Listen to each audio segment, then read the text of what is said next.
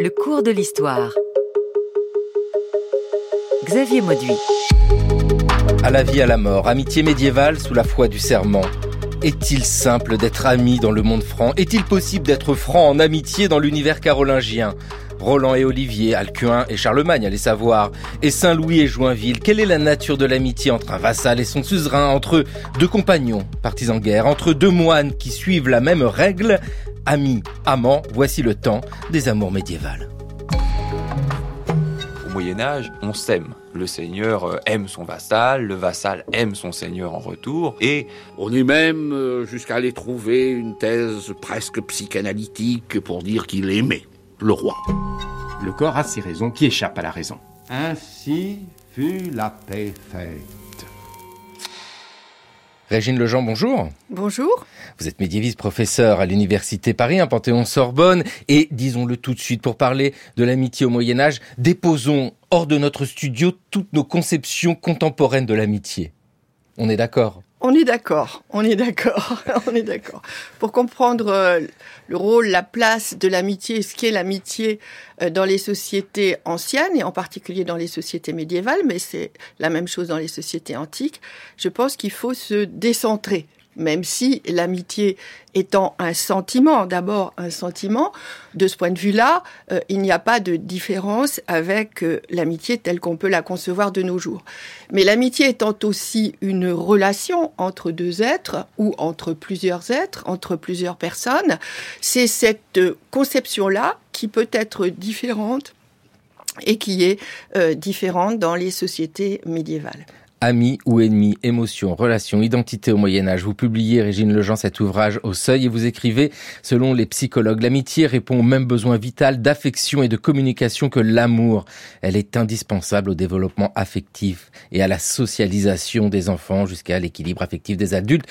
Euh, vous faites intervenir des psychologues ici? Oui, je fais intervenir des psychologues parce que pour écrire ce livre, euh, j'ai eu recours et je me suis inspirée de des sciences sociales, des sciences humaines, euh, de la psychologie bien sûr, euh, mais également euh, de la sociologie et de l'anthropologie pour essayer de, comprendre justement euh, ce que représentait ce, ce sentiment, l'expression de ce sentiment et la nature de cette relation dans ces sociétés. Donc j'ai eu recours à ces travaux-là. Oui, c'était Mais également aux travaux même des éthologues, hein, c'est-à-dire des comportements des animaux et, de ce que l'on pouvait euh, en tirer, non pas forcément pour l'amitié, mais pour euh, la haine ou pour la peur, puisque mon livre parle des relations entre l'amitié et la haine, même si aujourd'hui on s'intéresse essentiellement à l'amitié. Oui, parce que euh, vous le dites bien, il n'est pas question de comparer les Indiens d'Amazonie ah avec les gens du Moyen Âge, c'est pas ça, c'est plutôt la démarche intellectuelle. Voilà. Mais eh, dites-moi, euh, l'éthologie, le comportement des animaux, ça vous a appris quoi? Alors l'éthologie, le comportement des animaux, ça m'a appris beaucoup de choses. Par exemple, devant un danger, euh, l'animal euh, a plusieurs comportements possibles. Il peut s'enfuir s'il a la possibilité de s'enfuir. Il peut attaquer s'il est en position de force ou il peut ne rien faire du tout. Et je me suis rendu compte que les textes médiévaux donnaient des exemples de telles réactions. Par exemple, il est souvent question de gens qui sont terrifiés et euh, devant le danger, eh bien, ils ont des comportements qui peuvent être assimilés à ceux des animaux. C'est difficile hein, de saisir le sentiment des gens, les relations. Et ici, euh, je comprends très bien, Régine Lejean, votre démarche hein, d'aller puiser dans toutes les sciences sociales. Et en tant qu'historienne, vous avez le regard aiguisé dans les manuscrits médiévaux pour repérer les signes de l'amitié. Alors, dans le vocabulaire, ça apparaît comment? Alors dans le vocabulaire, ça apparaît avec un vocabulaire riche, multiple. On a plusieurs termes qui euh, peuvent excusez-moi, qui peuvent désigner l'amitié. Bien sûr, le terme amicitia, qui a donné euh, amitié, qui est tiré euh, du verbe amare, aimer. Donc, il y a euh, au départ dans l'amitié cette notion d'amour, cette notion d'élan vers l'autre. Mais on a d'autres termes, dilexio, qui vient du terme diligere, qui veut dire aussi aimer. Affectus, par exemple, ou Caritas, euh, qui a donné charité, mais qui vient du terme carare, et qui signifie aussi chérir, chérir, donc aimer. Donc vous avez un certain nombre de vocables qui se rapportent tous à, au fait d'aimer, hein, au fait de l'amour. Oui, parce qu'on peut le dire, il n'y a pas si longtemps que ça encore, dire euh, mon ami, on ne savait pas exactement, si c'était de l'amitié ou de l'amour. Exactement. Alors, le, ce qui m'a aussi beaucoup intéressé, c'est la relation entre le terme amor et le terme amicitia. Le terme amor en latin, qui a donné amour en français, qui a donné amore en italien, enfin, etc., euh, dans les langues, dans les langues romanes. Et évidemment, nous, dans nos sociétés contemporaines, alors, dans nos sociétés occidentales contemporaines, j'insiste, c'est-à-dire européennes et américaines du Nord, nous faisons la différence entre amour et amitié lorsqu'il s'agit de personnes. Bon. Et euh, c'est introduit dans le terme amour une connotation sexuelle euh, qui a été introduite au XIXe siècle, mais qui n'existe pas dans ces sociétés. Ce qui fait que les termes sont très largement interchangeables. Et on peut utiliser amour pour amitié, amitié pour amour. Ce que vous nous dites là, d'ailleurs, est valable sur la longue durée parce que vous ouvrez votre livre avec euh, Saint-Just. Donc, on se trouve à la fin du XVIIIe siècle en disant, bah, Saint-Just a une notion de l'amitié qui ressemble plus à celle euh, des Carolingiens qu'à la nôtre. Voilà, exactement, exactement. Donc, la coupure dans ce domaine-là est intervenue au XIXe siècle. Euh, et donc, il faut avoir à l'esprit, c'est ça aussi se décentrer, c'est avoir à l'esprit que euh, nos critères, nos clivages, nos distinctions ne sont pas les mêmes euh, au Moyen Âge. Et puis la manière de les exprimer aussi, c'est-à-dire qu'on dit plus facilement son amour à, l'autre. Alors c'est vrai que c'est délicat hein, aujourd'hui d'utiliser le mot amour parce que tout de suite la notion de relation liée au sexe apparaît alors que ce n'est pas du tout le cas. Exactement. Exactement. Il y a une euh, affectivité plus grande c'est-à-dire une manière d'exprimer ses sentiments ou manière d'exprimer sa proximité, si on se trouve dans le champ du politique, qui est beaucoup plus forte que de nos jours et qui s'est également, semble-t-il, parce que là il y a une question de source, semble-t-il renforcée à l'époque féodale, disons à partir du Xe siècle, où l'on manifeste euh, d'une manière euh, plus, plus visible euh, son amitié et sa proximité par des gestes, donc des gestes des embrassades, de fougueuses embrassades, embrassades au sens premier du terme, c'est-à-dire entourées par ses bras, hein. mais également les baisers, alors, il y a eu des études sur les baisers, l'apparition du baiser sur la bouche, y compris entre personnes du même sexe, et qui n'ont pas du tout la, connotation sexuelle que nous leur donnons de nos jours, mais qui euh, signifie clairement une proximité, une familiarité, donc une grande amitié. Et eh ben cette étude, elle porte justement sur l'histoire du baiser sur la bouche au Moyen Âge. On écoute son auteur. Alors le, baiser sur la bouche entre hommes était donc un rituel euh, manifestant, démontrant même euh, l'amitié, en particulier chez les chevaliers. Au Moyen Âge, on s'aime. Le seigneur euh, aime son vassal, le vassal aime son seigneur en retour, les chevaliers s'aiment et cette forme d'amour, c'est même quelque chose d'assez particulier parce qu'en fait, il s'agit d'un engagement total de la personne et cet amour, il donne des droits, bien sûr, à celui qui est aimé, comme l'amour aujourd'hui donne des droits euh, à celui qui est aimé par une personne, mais surtout cet amour, il implique des devoirs. Et on sent que derrière euh, cet amour, il y a toute une dimension qui est celle, euh, d'ailleurs qu'on retrouve dans l'amour courtois, qui est celle d'une d'une amélioration de l'être, de la recherche d'un progrès, et un progrès qui concerne chacun des deux participants à cette relation d'amour, et en même temps, il y a un échange mutuel dans ce progrès l'historien Yannick Carré qui s'exprimait à propos de son ouvrage Le baiser sur la bouche au Moyen Âge, rite, symbole, mentalité à travers les textes et les images 11e, 15e siècle. On se faisait des gros bisous sur la bouche, Régine Lejean alors. Oui, on se faisait des gros bisous sur la bouche, on s'embrassait en tout cas. Et euh, c'était, comme je l'ai dit, le signe d'une familiarité, euh, d'une d'une proximité. Et ce n'est pas tout, c'est ça que l'on voit apparaître nettement dans votre étude, c'est qu'il y a tout un protocole qui se met en place, c'est très codifié. Vous nous l'avez dit, hein, l'embrassade au sens où on prend l'ami dans ses bras, ses bras. le hug euh, aujourd'hui anglo-saxon, le bisou sur la bouche et ça ne s'arrête pas là. Non, il y a un certain nombre, de, on, peut, on peut parler de rituels, hein, un certain nombre de rituels euh, d'amitié qui manifestent à la fois la proximité, la rencontre entre les amis, et euh, cette familiarité, en même temps cette distinction, puisque l'amitié est également un signe distinctif entre euh, les élites ou entre les, gens qui se connaissent.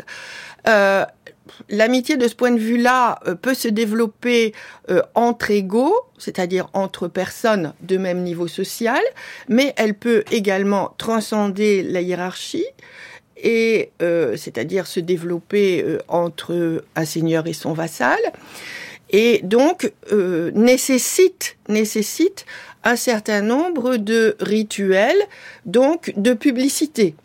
Parmi ces rituels, il y a le banquet, euh, qui joue un rôle euh, très important. Ça n'est pas du tout euh, une spécificité médiévale. Hein. Je pense dans la Bible à la scène, au banquet du Christ avec ses disciples. Vous avez là l'exemple d'un banquet qui pourrait être un banquet médiéval avec le Seigneur au milieu et ses disciples de part et d'autre, sauf que dans le récit de la scène, il n'y a pas de femmes, alors qu'il peut y avoir des femmes dans les, dans les banquets médiévaux. Mais le fait de partager euh, la nourriture, donc de manger en commun, de boire en commun, est un signe de proximité et un signe de resserrement des liens. De même que l'échange des cadeaux qui joue également un rôle fondamental. Il n'y a pas de banquet, il n'y a pas de réception, d'entrée euh, ou de départ sans échange de cadeaux. Et l'échange de cadeaux est vraiment le signe de l'amitié. Alors ça n'est pas seulement un symbole de l'amitié, c'est aussi le support de l'amitié. Étant donné que dans ces sociétés, euh, les choses elles-mêmes, les objets sont également porteurs d'identité. Ce ne sont pas des objets purement matériels comme nous pouvons les considérer euh, de nos jours. Euh, en, séparant d'une manière absolue et même en opposant le matériel et le spirituel, la nature et la culture, pour reprendre les distinctions de, de Philippe Descola, qui m'a également euh, beaucoup euh, inspiré. Euh, donc, ces objets, que ce soit des terres, que ce soit des objets précieux, portent en eux-mêmes l'identité de ceux qui les ont portés et de ceux qui les donnent. Et donc, c'est en quelque sorte une coprésence dans l'objet dans les objets qui sont échangés. Ce qui permet d'ailleurs une présence à distance. Ce qui permet une présence à distance, de même que la lettre d'ailleurs. La lettre qui est toujours accompagnée de cadeaux, petits, grands, mais de cadeaux l'importance du matériel, vous voyez, dans la relation.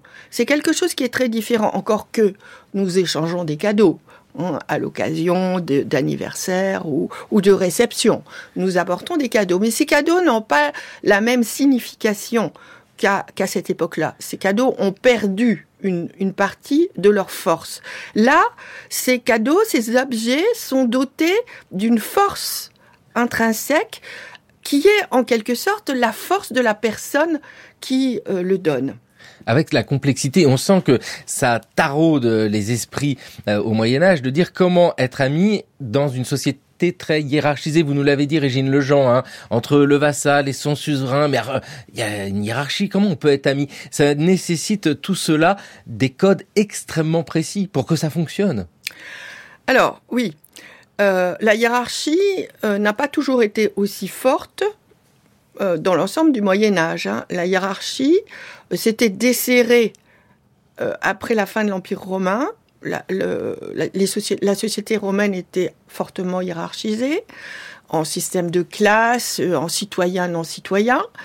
Euh, ce, cette, hiérarchie s'est très largement effondrée avec la, fin de l'Empire parce qu'elle elle reposait sur la construction impériale. Donc avec la fin de l'Empire, il y a eu un desserrement et progressivement, euh, la hiérarchie, nouvelle hiérarchie s'est constituée essentiellement à partir de l'époque carolingienne qui, de ce point de vue-là, marque un changement, une hiérarchisation. Et s'est renforcée ensuite euh, avec euh, la féodalisation. Paradoxalement, parce que euh, euh, la mise en place du régime féodal marque aussi euh, un affaiblissement des pouvoirs centraux et en même temps un renforcement des, euh, des liens verticaux. Alors, se constitue aussi euh, une idéologie, se met en place une, idéo- une idéologie englobante à partir de l'époque carolingienne, euh, dans laquelle euh, ce qui fait tenir l'ensemble, c'est l'amour de Dieu, puisque euh, cette société est christianisée et au fond, c'est l'amour de Dieu qui euh, constitue euh, l'horizon, idéologique euh, commun à, tous ceux qui vivent au sein, à tous ces chrétiens et à tous ceux qui vivent au sein de ces royaumes ou au sein de ces empires. Donc on a cet horizon qui se traduit par exemple dans ce que l'on peut appeler l'amour féodal, qui est d'une certaine manière un peu différent de ce qu'est l'amitié entre les personnes. L'amour féodal euh, qui en vient à euh, signifier la fidélité féodale entre le seigneur et son vassal. Et puis des amitiés particulières qui peuvent se nouer plus particulièrement entre, plus spécifiquement, entre deux personnes, y compris entre le seigneur et son vassal. Ou alors entre Roland et Olivier. Sire Olivier, qu'il ne soit point scellé, je garantis sur ma grande loyauté que vous chéris plus qu'homme qui soit né fort Charlemagne, l'empereur couronné. Puisque Dieu veut que soyons accordés, jamais n'aurai ni châtel, ni cité, ni bois, ni tour, ni ville, ni ferté, que vous aussi n'en ayez la moitié. Aude prendrez, s'il vous vient en bon gré, avant qu'il ne soit quatre jours passés. Olivier l'entend, l'en a remercié, et ses deux mains il a vers Dieu levé. Seigneur, Seigneur, soyez bien adoré, avec Roland je suis réconcilié. Puis sont assis sur la verte herbe au pré. Leur foi se jure en bonne volonté et grand amour pour toute éternité. Ainsi fut la paix faite. Gérard devienne une chanson de geste composée par Bertrand de Bar sur Aube. On est à la toute fin du XIIe siècle, au début du XIIIe siècle. Ici, c'est une lecture par euh, Michel Lezur, euh, l'historien qui, euh, dans l'émission Heure de culture française, a fait cette longue lecture de cette amitié. Roland et Olivier, faut le rappeler toujours, Régine Lejean, la chronologie, c'est-à-dire que le texte est composé à la fin du XIIe siècle, mais raconte une histoire bien antérieure qui nous conduit au temps de Charlemagne. Oui, c'est une histoire qui nous conduit au, temps de Charlemagne. Le, le- le- le personnage de Gérard de Vienne est bien connu, Gérard de Roussillon est bien connu. C'est un très grand aristocrate apparenté à la famille royale. Mais l'histoire en elle-même est une histoire euh, qui date de, de l'époque féodale et non pas euh, de l'époque carolingienne, même si les personnages sont d'origine carolingienne. Alors vous avez ici quelque chose d'intéressant parce que vous avez eu euh, un conflit, une dissension entre des amis et une réconciliation qui est faite par l'intermédiaire de, de la médiation de, différentes personnes qui sont euh, des intermédiaires entre euh, ceux qui tout en ayant été amis, sont devenus des ennemis, mais qui n'ont pas perdu leur relation d'amitié, qui est renouvelée à l'occasion de euh, cette réconciliation qui se traduit par des échanges, des échanges, si j'ai bien compris, euh, de terres, euh, etc., qui vont assurer, qui vont rétablir la paix, qui vont retisser la paix. Alors, ce qui est intéressant aussi à noter, c'est cette capacité d'une certaine manière à être amis et ennemis en même temps, c'est-à-dire qu'ils ont été amis, ils ont eu des dissensions, mais ces dissensions si elles ont suscité la haine, il faudrait étudier de près euh, le texte euh, euh, pour voir ce qu'il en est. Non, de toute façon, pas fait disparaître la relation antérieure qui va être remise à l'honneur à l'occasion de cette réconciliation. Les relations se superposent, mais ne se remplacent pas. elles sont toujours présentes euh, au sein de la personne, parce que chaque relation est porteuse d'une identité particulière et chaque relation est partagée avec d'autres. Il y a donc entre les personnes qui partagent une même relation une forme de coprésence.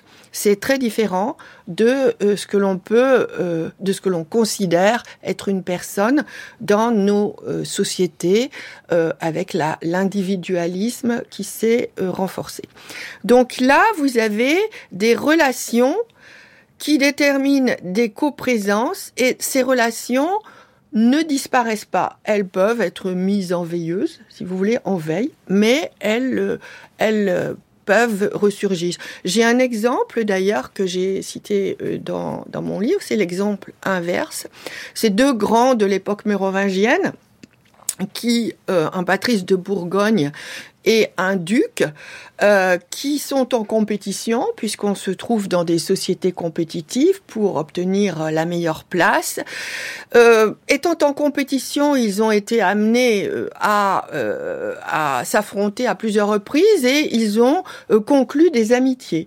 Et ils ont conclu des amitiés dans des églises, donc sur des objets sacrés, mais ces amitiés finalement peuvent se rompre ou, ou s'affaiblir, donc on les renouvelle. Et puis, à un moment, euh, l'un d'entre eux, euh, dit Frédéguer, le chroniqueur, en, le chroniqueur qui raconte l'histoire, dit que l'un d'entre eux se souvient d'une vieille haine cachée au fond du cœur. Et la vieille haine ressurgit et ils vont euh, s'entretuer et finalement euh, disparaître. Voilà, Mais vous ça, voyez, la haine existait toujours malgré les amitiés et l'inverse est vrai.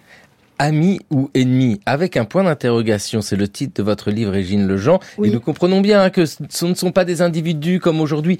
Tout est relié tout le temps Voilà. dans ces sociétés. D'ailleurs, c'est difficile pour nous à comprendre ce fonctionnement. Tout à fait. Et c'est- très difficile à comprendre euh, parce que nous sommes imprégnés de d'une conception euh, individuelle de la personne et de l'individualisme. Et là, nous sommes vraiment dans des sociétés d'interdépendance.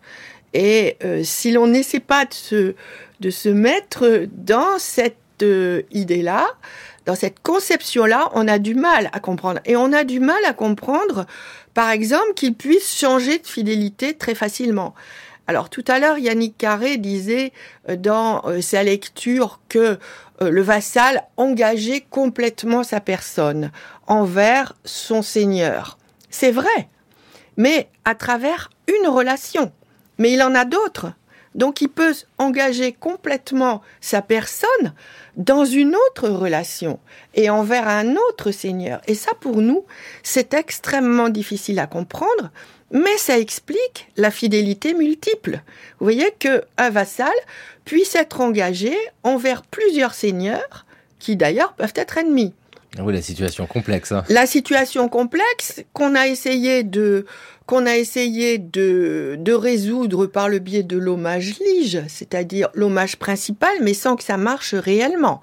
Parce que précisément, on est dans ce type de relation, ce type d'identité qui permet de jouer évidemment sur plusieurs tableaux, qui explique que l'on puisse changer de fidélité sans être forcément taxé de trahison, mais qui finalement maintient un équilibre global par le biais de l'intersection, de l'en- l'enchevêtrement des différentes relations. C'est un équilibre qui se produit euh, et qui s'établit par ce biais-là. En- Et on a du mal à le comprendre. Ah oui, on a du mal à le comprendre, mais avec vous, Régine Lejean, c'est beaucoup plus clair. Encore, faut-il être sincère en amitié Ah oui, bien sûr.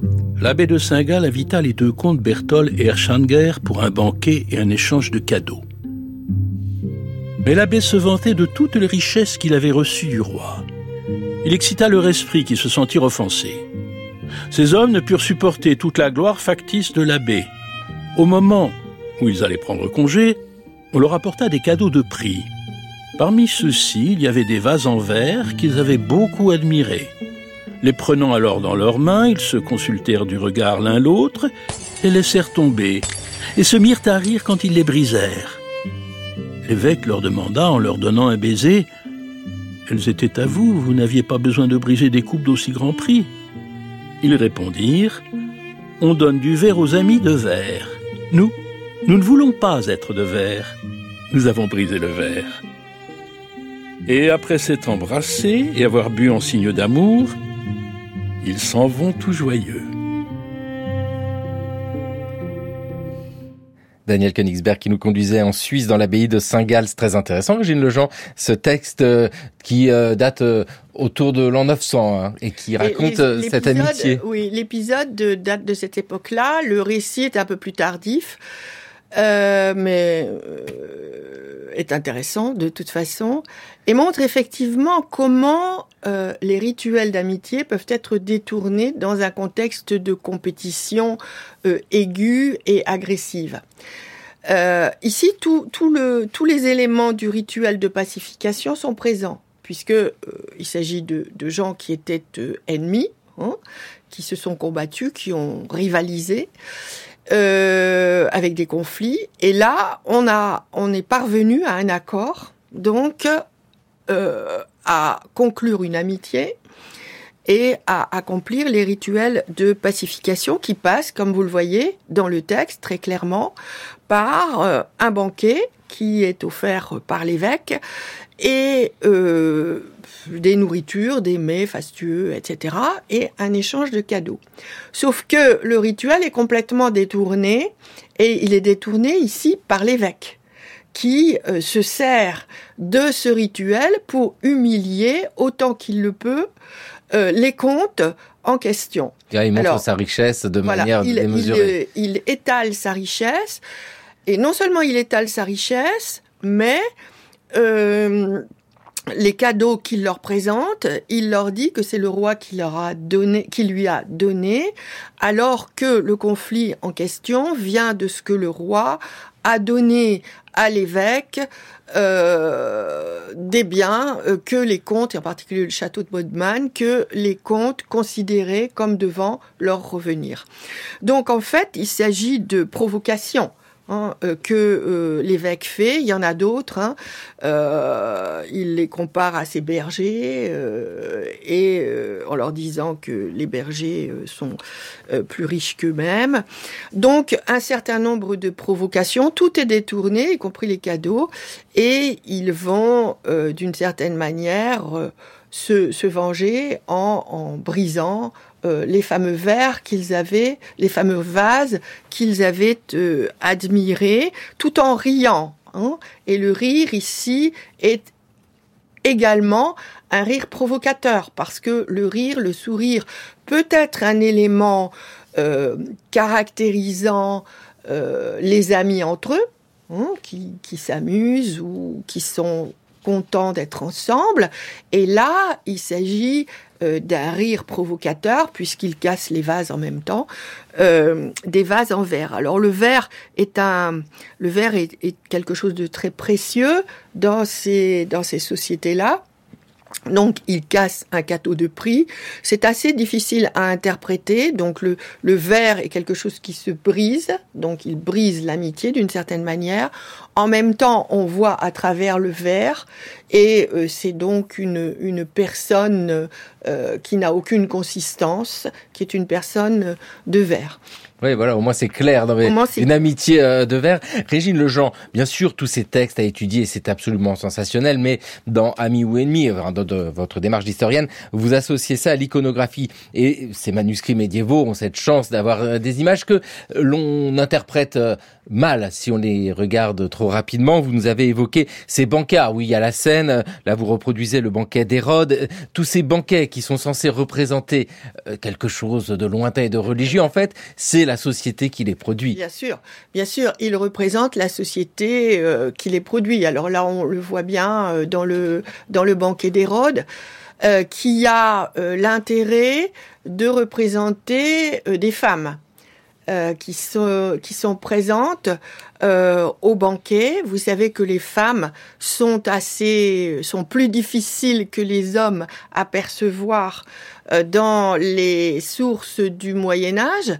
Euh, d'une part parce que ce sont des sociétés euh, patriarcales et masculines et que la domination masculine n'y est pas un vain mot. D'autre part parce que les sources que nous possédons, les sources écrites que nous possédons sont écrites par des hommes et de surcroît par des clercs. Et enfin, parce que euh, lorsque les femmes sont décrites, elles sont souvent décrites pour plaquer sur elles des images, soit négatives, soit positives, tirées de la Bible, par exemple. Mais ici, euh, dans cette représentation euh, du banquet d'Hérode, les femmes sont présentes et on peut penser que qu'elles sont présentes lors lors des banquets euh, aux côtés euh, de leur mari, aux côtés euh, du Seigneur. Et cette représentation-là est intéressante. Eh oui, parce que historien, historienne, tout le monde dépend des sources. Et vous écrivez, Régine Lejean, si je n'ai pu entrer dans le monde des paysans, j'ai choisi une approche aussi genrée que possible dans le traitement des sources, tout en cherchant à éviter de tomber dans le travers d'une surreprésentation des femmes. Parce que oui, il y a vous venez de le dire, les femmes peu représentées dans les sources, et puis euh, ce peuple, ce petit peuple, ces paysans aussi peu représentés. Euh, là, c'est de l'hypothèse sur l'amitié. Oui, tout à fait. Alors, il faudrait faire une enquête. Euh, en, en, traquant, mais déjà j'ai étudié beaucoup de sources, il faudrait faire une enquête extrêmement précise à travers la géographie, en particulier pour traquer des mentions des traces et des mentions d'amitié au sein du monde paysan. Euh, on doit pouvoir trouver des choses, mais euh, je n'ai pas fait cette enquête-là, je le dis tout de suite. Euh, et de toute manière, les, traces sont peu nombreuses. Mais l'amitié étant un sentiment et une relation générale, on va dire universelle, hein, euh, qui n'est pas propre euh, ni à la société médiévale ni à la société occidentale, euh, il est évident que euh, l'amitié se développe aussi dans les sociétés paysannes à travers les rites de sociabilité que nous connaissons aussi par l'iconographie d'ailleurs, euh, au travail ou des femmes dans des lieux particuliers qui leur sont réservés, le lavoir, les ateliers de tissage, euh, dont nous dont nous concevons bien l'importance à travers cette fois-ci l'archéologie qui nous euh, montre des lieux, des, des, cabanes pour l'époque mérovingienne, mais des lieux qui ont été des lieux de sociabilité. Quant au lavoir, il y en a encore dans nos villages, hein, qui évidemment ne servent plus à aller faire la lessive collectivement, mais qui ont servi pendant des siècles et des siècles aux femmes à aller faire la lessive en commun ou dans le cours d'une rivière. Et ce sont des lieux de sociabilité dans lesquels se développent des amitiés, des rivalités également, hein, mais des amitiés aussi, comme les amitiés euh, se développent dans euh, les cours euh, royales, les cours féodales, et on peut penser d'ailleurs qu'au sein de ces cours, des amitiés féminines se sont développées également. Le problème, c'est que nous avons peu de traces de ces amitiés féminines. Nous pouvons avoir quelques traces d'amitié entre hommes et femmes, en particulier euh, entre un directeur de conscience, on va dire, et, euh, et une femme, mais cette relation peut aller jusqu'à l'amitié. On a des on a des lettres alors, puisque les lettres sont une source importante euh, pour euh, comprendre ce qu'est l'amitié. Vous savez que dans l'Antiquité, les lettres d'amitié, ce qu'on appelait les lettres d'amitié, étaient euh, très nombreuses, c'est-à-dire on échangeait des lettres comme preuve d'amitié, simplement pour témoigner, pour témoigner l'amitié. Et on en a aussi euh, à l'époque médiévale. Euh, on en a peu à l'époque mérovingienne, on en a encore au sixième, mais peu ensuite, mais on en a de nouveau à l'époque carolingienne, puis euh, dans les siècles suivants. Et on a des lettres, par exemple, d'Alcuin, à des, à des aristocrates anglo-saxonnes, puisqu'il est d'origine anglo-saxonne, ou à des princesses carolingiennes, ou à des grandes aristocrates. On a de ces lettres, et on en a d'autres. Hein, on a des lettres d'Inkmar de Reims à l'impératrice Hermangarde. Alors ce ne sont pas réellement des lettres d'amitié, mais qui témoignent d'une, d'une relation, on va dire, porteuse d'affect, puisque toute relation au Moyen Âge est porteuse d'affectivité. Alors ça peut être positif ou négatif, mais porteuse d'affectivité. Il n'y a pas de relation neutre euh, au Moyen Âge. Et puis nous l'avons dit, un pas d'individu avec peu de sources pour les paysans, peu de sources pour les femmes. Ah, par contre, pour les clercs, oui, ça, il y en a Alcuin. Mon tendre amour pleure un ami absent. Qu'une vaste étendue de terre dérobe à ma vue. Tu es celui-là, uni à moi dans un grand amour. Tu es la paix de mon esprit, un doux amour pour moi. Que Dieu veille sur toi pour toute l'éternité. Porte donc avec toi ces modestes vers, mon frère, mon ami. Garde pour toujours, je te le demande, le souvenir de moi comme de ton ami. Maintenant et à jamais, doux amis. Adieu.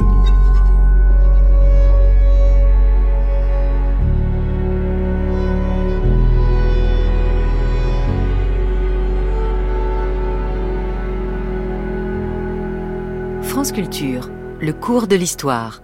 Xavier Mauduit. Daniel Königsberg qui était alcuin, conseiller de Charlemagne avec ce texte, Régine Lejean. Mais c'est un poème d'amour. Oui. Alors c'est à Arndt de Salzbourg, c'est ça? Alors celui-là, moi j'ai poème pour un ami absent. Ah, pour un ami absent. Bon, et on a, on a des, on a des lettres d'Alcuin à son ami euh, Arndt de Salzbourg qui sont des, qui sont de véritables lettres d'amour. Hein. Et euh, c'est très intéressant parce que euh, vous voyez euh, la, la, tristesse du manque, les qualificatifs, mon doux ami, l'envoi de vers qui donc d'un poème qui en quelque sorte pallie l'absence et va euh, faire que, en sorte que euh, il soit présent, qu'Alcuin soit présent euh, auprès de son ami tout en étant physiquement absent. On a là de véritables poèmes d'amour qui, qui, de notre point de vue, sont relativement ambigus, je dirais, hein, mais qui ne l'étaient pas dans cette période-là et dans cette société-là, d'autant plus que c'est à un ami absent. Donc, euh, on peut imaginer que c'est un modèle de lettres. Mais on a euh, des lettres à Arnes qui, qui, sont destinées à Arnes, qui était le grand ami d'Alcuin, mais qui euh, ne sont pas des lettres privées au sens où nous l'entendons de nos jours. C'est-à-dire que ces lettres chargées d'une très forte affectivité de ce que nous pouvons appeler l'amour, euh, ne sont pas destinés à être lus par une seule personne, sont destinés à circuler et à être montrés, à être lus par d'autres. Et c'est ce qui enlève tout à fait toute ambiguïté, tout en étant le signe d'une très grande proximité, d'une très grande familiarité, d'un très grand amour. Mais l'ambiguïté euh, disparaît par le, par le fait que euh, elles sont destinées à être publiques. Oui, parce que vous l'avez bien dit, Régine Lejean, c'est le 19e siècle hein, qui impose cette idée que d'un côté il y a l'amour avec euh, du sexe éventuellement, et de l'autre côté il y a de l'amitié, et là il n'y a pas de sexe, l'amitié, l'amour sans sexe, etc. C'est pas du tout ça dans la période qui vous intéresse au Moyen Âge. Vous parlez d'homophilie active. Alors c'est quoi cette homophilie? C'est cette proximité. C'est pour ça qu'on met de côté l'homoérotisme. Il n'y a pas d'érotisme ici. Non, non, non. Il n'y a pas d'érotisme. Euh, enfin, il n'y a pas de sexualité. Voilà. Hein. Il n'y a pas de sexualité. L'homophilie, c'est l'amour euh, entre personnes du même sexe sans que ça aille jusqu'à des relations sexuelles. Ça, on n'en sait rien de toute façon. Hein. Euh, mais ça, c'est du domaine du privé. mais là, vous avez, vous avez une relation, un amour un amour. D'ailleurs, ce que l'historien américain Stephen Yeager a appelé l'amour public et c'est une, c'est une belle formule, ce qui ne veut pas dire, ce qui ne veut pas dire qu'il faille opposer le public et le privé, parce que public et privé sont euh, euh, interconnectés dans ces dans ces sociétés-là, mais que c'est en public, c'est différent. Hein. Il y a une publicité, c'est pas le public opposé au privé, c'est une publicité qui est faite et euh, qui peut euh, se manifester euh, entre personnes du même sexe, et c'est d'ailleurs surtout entre personnes du même sexe que euh, cette proximité se manifeste parce que elle est en partie liée au politique, à ce que nous pouvons appeler le politique, c'est-à-dire les relations entre les élites. Oui, parce que faut pas opposer euh, le public, le privé, etc. Euh, selon nos conceptions à nous. Faut pas opposer non plus l'Antiquité et le Moyen Âge. Il y a comme une longue continuité. Euh, quel est l'apport de l'Antiquité sur l'amitié? Parce que l'amitié, vous nous l'avez dit déjà, Régine Lejean était très fort dans l'Antiquité avec ses lettres d'amitié. Bah, il y a une continuité ici. Il y a tout à fait une continuité, c'est-à-dire que dans l'Antiquité, l'amitié est à la fois considérée comme une valeur, la valeur de l'amitié ce qui euh, unit des personnes de valeur, des personnes, euh, oui, des personnes de valeur, des personnes, des hommes de bien, des, des personnes de bien, parce que hommes de bien, euh, ça exclut les femmes. Or, on a dans l'Antiquité euh, des, lettres d'amitié échangées avec des femmes, donc euh, ça n'est pas une relation qui se limite euh, aux, hommes. Donc c'est une valeur, c'est une valeur qui distingue les personnes de bien, et c'est aussi un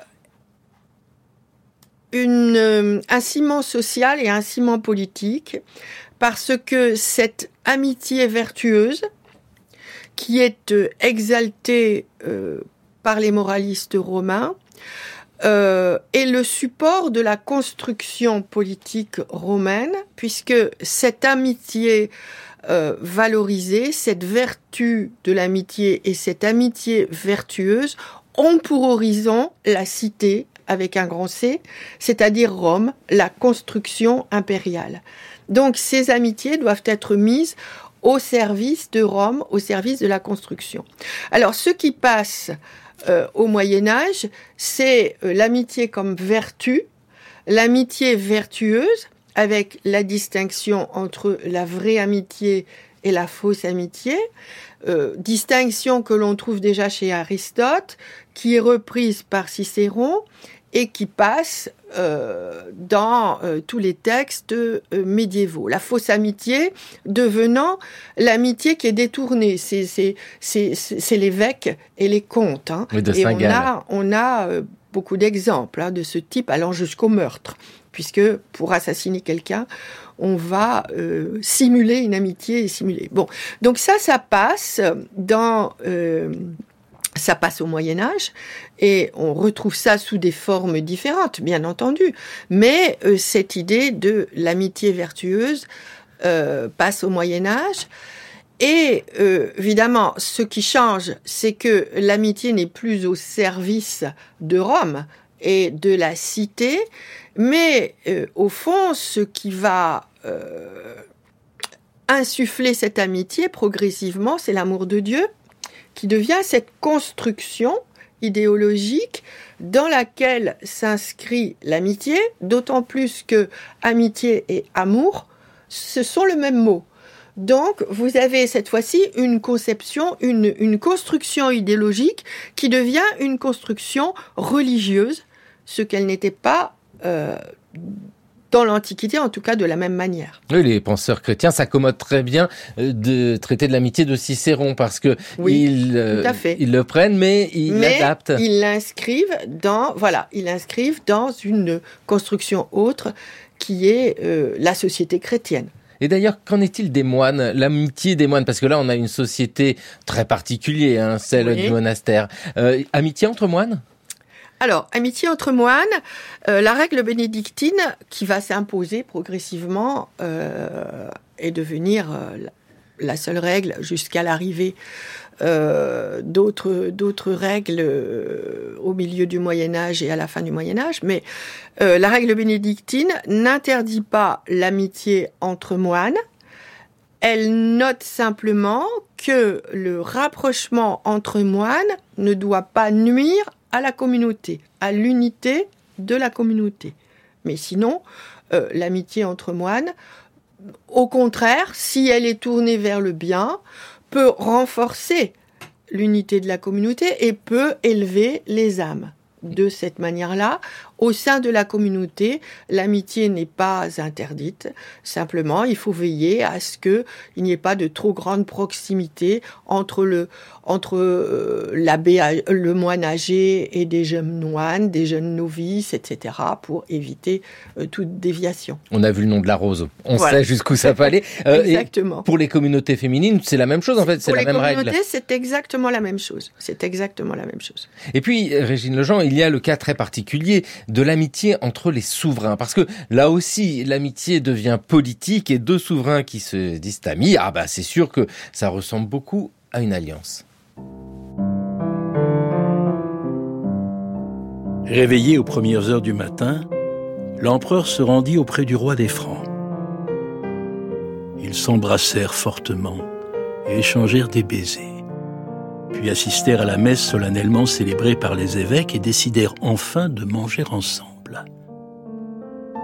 À la fin du repas, le roi Robert fit à Henri cadeau d'immenses quantités d'or, d'argent et de pierres précieuses, ainsi que cent chevaux somptueusement parés, disant que tout ce qui lui laisserait diminuerait d'autant leur amitié. Henri, attentif à la générosité de son ami, ne prit qu'un évangéliaire orné d'or et de pierres précieuses, et un reliquaire contenant une dent de Saint Vincent. Son épouse ne prit qu'une paire d'encensoirs d'or.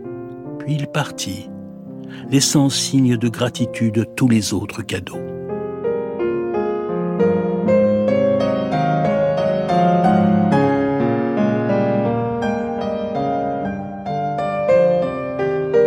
Daniel Königsberg qui nous racontait la rencontre amicale des rois des Francs. Alors Robert Ier d'un côté et Henri Ier de Germanie de l'autre. Nous étions en l'an 923. Bah, C'était d'ailleurs très beau cet échange de cadeaux. On ne prend pas tous les cadeaux. On retrouve hein, ce que vous nous avez expliqué, Régine Lejean. Tout cela est très codifié des rites. Et le lendemain, euh, le, lendemain, euh, il y a l'inverse. Et euh, de la même manière, le Henri euh, ne va pas prendre euh, tous les cadeaux. Alors, euh, ces rencontres de rois qui se situent sur les fleuves hein, à cette époque-là, c'est-à-dire en principe ce qui fait la limite entre les royaumes, mais en général le, fleuve en question ne fait pas exactement la limite entre les royaumes, mais c'est un, symbole. Et là, on était dans la Roure, hein, oui, et là, et là, de toute manière, ils ne se sont pas rencontrés au milieu du fleuve, mais il y en a un euh, qui a pénétré dans le royaume de l'autre. Euh, et ensuite, euh, le lendemain, la même chose. C'est donc une alliance qui est, scellée, une amitié qui est conclue dans la tradition qui remonte à l'Empire romain, hein, puisque Rome concluait des amitiés avec euh, d'autres, d'autres, j'allais dire d'autres États, mais euh, à l'époque de l'Empire romain, euh, l'Empire romain était tellement vaste qu'il s'agissait de conclure des alliances avec des rois barbares euh, à l'extérieur de l'Empire romain ou ceux qui étaient déjà euh, installés à l'intérieur de l'Empire romain. Donc c'était des alliances politiques et c'est dans cette tradition-là euh, que se situent ces pactes d'amitié entre des souverains. on en trouve à l'époque mérovingienne, entre les souverains mérovingiens et les rois barbares d'Espagne, d'Italie, de Thuringe, etc. Donc on a des exemples de pactes d'amitié entre Clovis et Théodoric, le roi des Ostrogoths par exemple, puis plus tard. Et euh, à l'époque carolingienne, on a des pactes d'amitié euh, de ce, de ce genre, et à l'époque féodale, vous en avez là l'exemple, un magnifique exemple euh, ici. En revanche, ce qui est intéressant euh, dans ce texte, c'est que vous voyez une forme de rivalité à l'intérieur de euh, ce rituel puisque la coutume n'a pas été respectée comme elle l'aurait dû. D'ailleurs, on dit que les grands ont murmuré parce que la rencontre n'a pas eu lieu au milieu du fleuve. Et cet étalage de richesse qui est fait, euh, qui est fait euh, pour euh, les cadeaux, là aussi paraît ostentatoire. Il s'agit d'une démonstration de richesse qui a un côté provocateur. Et la réponse de Henri et de son épouse, c'est de ne prendre que quelques objets, alors que le roi euh, a euh, le roi a euh, dit que il souhaitait qu'ils prennent tout, qu'ils prennent les chevaux, qu'ils prennent tout, et ils ne prennent que quelques objets religieux.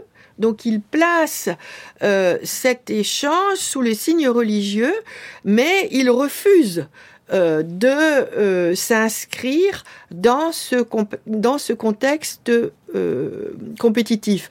Parce qu'il est évident que dans le cadre de ces amitiés politiques, de ces pactes politiques, l'aspect compétitif est toujours présent, la rivalité est toujours présente. Ici, on peut bien dire qu'il y a une alliance par l'amitié. Bien souvent, c'est par le mariage que l'on présente les alliances. On l'oublie souvent, cette alliance par l'amitié. Oui, c'est une. Il y a deux formes en fait hein, de conclure des amitiés de ce style, entre entre deux souverains. C'est soit conclure un mariage, soit conclure une amitié, soit les deux. Mais de toute manière, le but est toujours d'établir l'amitié, puisque le mariage a pour but d'établir l'amitié entre non seulement euh, le mari et la femme, qui vont euh, s'aimer, ce qui est une forme d'amitié. D'ailleurs, on appelle souvent l'épouse à l'époque féodale mamie, mon ami, mais aussi d'unir deux parentèles et d'unir ici deux souverains, lorsqu'il s'agit de souverains, et à travers les souverains, d'unir leurs fidèles et d'unir leur peuple. Donc, le but est toujours d'établir l'amitié. Et lorsqu'il n'est pas possible d'établir un mariage, pour une raison ou pour une autre, eh bien, on établit un pacte et là, c'est le pacte d'amitié. C'est le pacte d'amitié. Voilà. On choisit ses copains, mais rarement sa famille, chantait le troubadour Renaud. Est-ce qu'on choisit vraiment ses amis au Moyen Âge Est-ce que parfois des amis ne nous sont pas imposés par ce système complexe au fur et à mesure qu'il évolue jusqu'à la féodalité? Bien sûr. Bien sûr. D'abord, l'amitié peut être héritée, et ça, euh, on le voit très bien à l'époque antique. Euh, c'est moins, c'est, je ne vais pas dire que c'est moins vrai, c'est tout aussi vrai, mais c'est moins exprimé euh, à l'époque médiévale. Pourquoi on voit mieux l'époque antique Toujours à cause de ces fameuses lettres où on a clairement, euh, où il est clairement fait mention d'amitié héritée. Toi, euh, mon ami, nos parents étaient déjà amis, nous avons hérité l'amitié de nos parents. Et il est évident que on retrouve cela au Moyen Âge, on le voit très bien. Mais euh, toute parenté ne signifie pas amitié. Et ça aussi, euh, on a trop souvent euh, tendance à considérer que la parenté oblige, et si la parenté oblige à l'amitié, à l'amour, au sein de la famille étroite, mais ce qui n'est pas toujours vrai, puisqu'on peut se déchirer entre frères, ou on peut se déchirer entre parents-enfants, mais là c'est considéré comme un scandale, euh, au-delà du cercle étroit, la parenté ne signifie pas amitié, parce qu'elle ne signifie pas automatiquement bienveillance, puisque nous sommes dans un système de parenté, ou plutôt dans une parenté, dans des relations de parenté extrêmement diverses, cognatiques, où on remonte aussi bien par la mère que par le père, la grand-mère. Donc on a des relations de parenté de toute nature, et elles ne peuvent pas être toutes performative. Donc il faut de l'amitié. Et cette amitié naît de la familiarité. Et c'est exprimé. Alors c'était déjà exprimé chez Aristote. Et euh, cette, ces textes passent euh, au Moyen Âge. on trouve les mêmes textes chez, par exemple, un auteur comme Sigebert de Jean Blou s'est passé, je pense, à travers des digestes romains, et on retrouve cette façon d'expliciter le fait que la parenté sans amitié est une coquille vide. Donc il faut activer la parenté comme il faut activer la relation de vassalité. Voilà, cette relation qui est bien différente euh, de celle que nous avons aujourd'hui de l'amitié. Merci beaucoup à vous, Régine Lejean, de nous l'avoir présenté. Ami ou ennemi, émotion, relation, identité au Moyen Âge est publié au Seuil. Là, vous avez fait pour nous, merci beaucoup, euh, un focus sur le côté ami de votre ouvrage. Vous me l'avez demandé. Euh, voilà, et eh bien vous reviendrez pour les ennemis, la face obscure de la question. D'accord. Merci, merci beaucoup à vous. Il est temps de retrouver Gérard Noiriel. C'est le pourquoi du comment.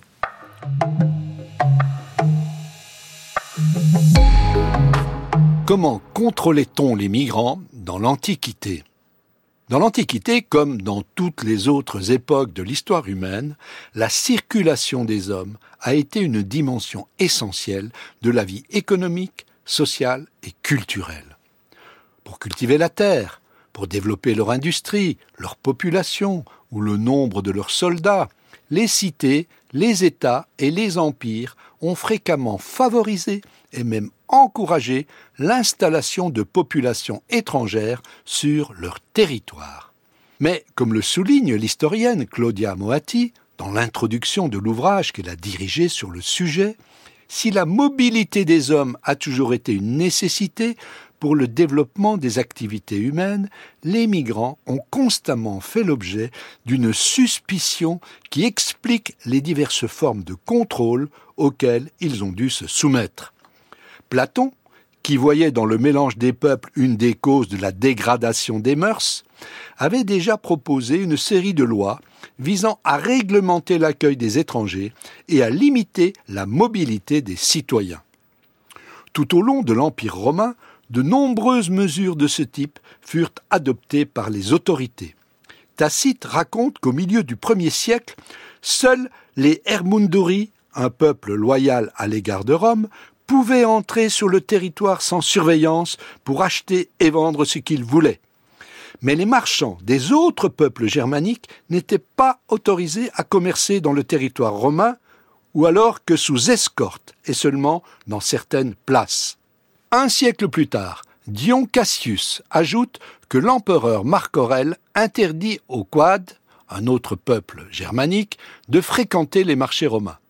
Commode lui emboîta le pas, quelques décennies plus tard, en limitant à une par mois les rencontres entre des marchands romains et germains et en les plaçant sous la surveillance d'un centurion. Les étrangers, auxquels étaient accordés certains droits, notamment sur le plan judiciaire ou économique, devaient prouver leur identité. On touche ici à une autre constante de longue durée. Contrôler la circulation des hommes aboutit toujours à perfectionner les techniques d'identification. Dans l'Antiquité, les rapports entre les hommes étaient encore dominés par des relations de face à face. Pour prouver qui il était, un individu pouvait solliciter le témoignage oral d'un ami ou de sa famille, ce qui était impossible pour ceux qui se déplaçaient loin de leur domicile. Les éléments de leur identité que ces migrants devaient prouver pouvaient varier en fonction des circonstances. Le plus souvent, c'est leur identité ethnique ou civique qu'ils devaient attester, mais parfois il s'agissait de leur identité religieuse ou de leur statut social. Les migrants pouvaient prouver leur identité à l'aide de documents écrits, mais bien d'autres procédés ont existé dans l'Antiquité. Parmi eux, on peut citer la signature, qui supposait un certain degré d'alphabétisation, la déclaration simple ou sous serment, mais ceux qui étaient chargés d'identifier les migrants pouvaient aussi tenir compte de certaines particularités physiques, comme les cicatrices ou les tatouages, ou des signes qui attestaient leur position sociale, repérés dans les vêtements, les chaussures, voire même dans des objets figurés comme les sceaux. Merci Gérard Noiriel. C'était le cours de l'histoire sur France Culture, une émission réalisée par Thomas Beau, préparée par Laurence Millet, avec aujourd'hui à la technique Ludovic Auger. Émission préparée par Mathieu Copal, Jeanne Delecroix, Toscane Viudès, Jeanne Copet et Maïwen Guiziou. Le cours de l'histoire retrouvé à podcaster sur franceculture.fr et l'appli Radio France.